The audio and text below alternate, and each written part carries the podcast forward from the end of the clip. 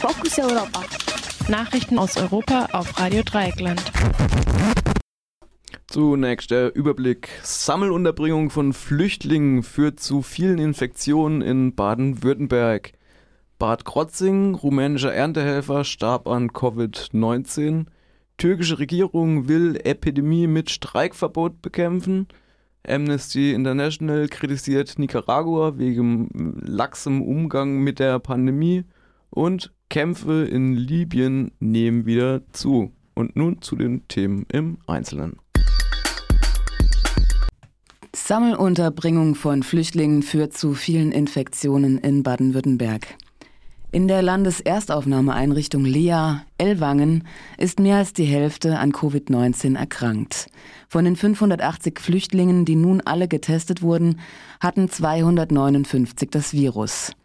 Von den 204 Menschen, die dauerhaft oder vorübergehend in der Lea Ellwangen arbeiten, waren bereits 22 infiziert.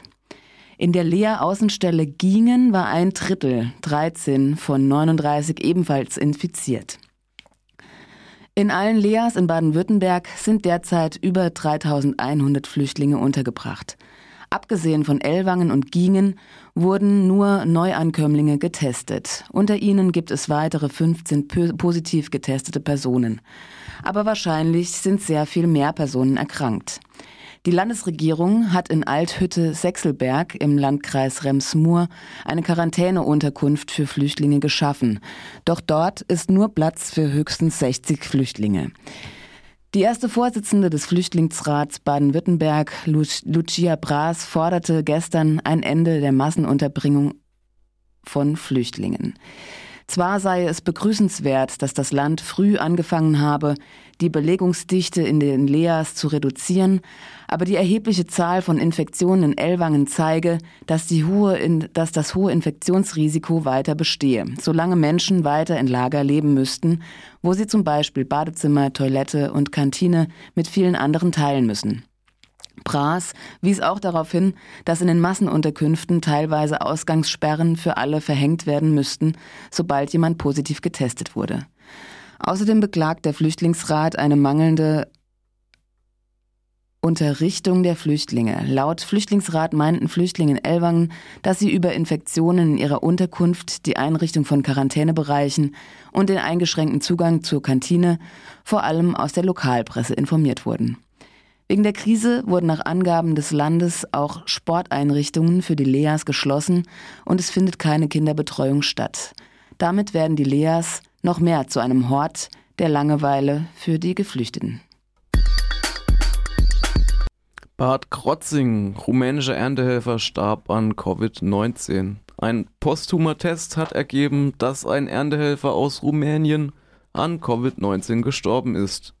Der 57-jährige Mann wurde am 11. April in seiner Unterkunft tot aufgefunden. Er sollte in einem Betrieb in Bad Krotzing bei der Spargelernte arbeiten. Zwischen dem 9. und 14. April wurden 3000 Erntehelferinnen aus Rumänien am Flughafen Karlsruhe Baden-Baden eingeflogen. Der Verstorbene soll sich jedoch schon seit dem 20. März in Deutschland aufgehalten haben. Türkische Regierung will Epidemie mit Streikverbot bekämpfen. In einem Gesetzesentwurf, der eigentlich der Bekämpfung der Covid-19-Epidemie dienen soll, hat die Regierungspartei auch ein dreimonatiges Streikverbot eingebracht. Nicht nur Streik, sondern überhaupt das Schließen von neuen Tarifverträgen soll für diese Zeit verboten werden. Außerdem gibt das neue Gesetz dem Staatspräsidenten das Recht, das Verbot um jeweils drei Monate zu verlängern.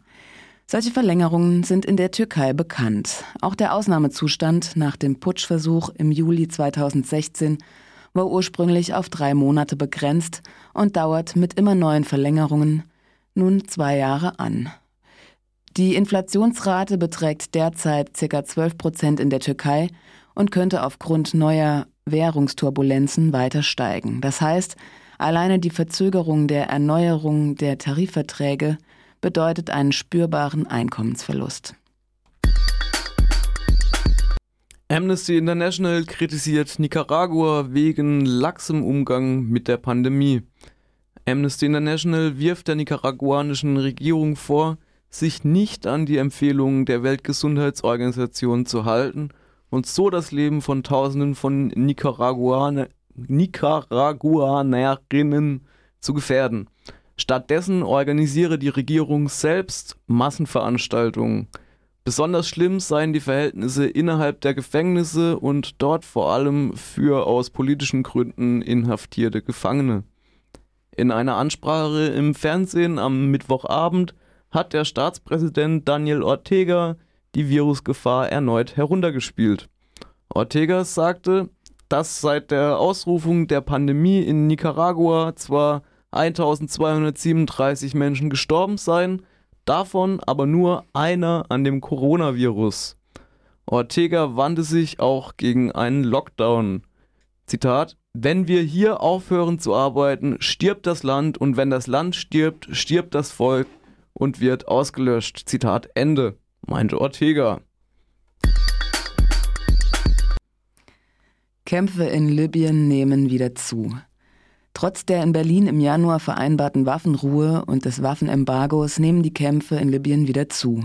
Der Chef der international anerkannten Übergangsregierung in Tripolis, Fayez Assarraj, beschuldigte in einem Interview, das am Mittwoch in der italienischen Zeitung La Repubblica erschienen ist, seinen Rivalen Khalifa Haftar, die Pandemie für eine Offensive auszunutzen.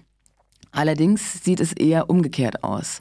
Die von der Türkei mit syrischen Söldnern unterstützten Truppen von Sarraj haben Anfang der Woche in nur zwei Tagen sieben kleinere Städte in der weiteren Umgebung von Tripolis zurückerobert. Haftar antwortete mit einem Raketenbeschuss der Hauptstadt. In dem Interview schloss Sarrajs Verhandlungen mit Haftar kategorisch aus. Sarraj wird außer von der Türkei auch von Italien und Katar unterstützt. Haftar wird unter anderem von Russland, Ägypten und Saudi-Arabien unterstützt. Das waren die Fokus Europa Nachrichten für den 16. April 2020, zusammengestellt und aufgeschrieben von unserem Kollegen Jan. Vielen Dank dafür.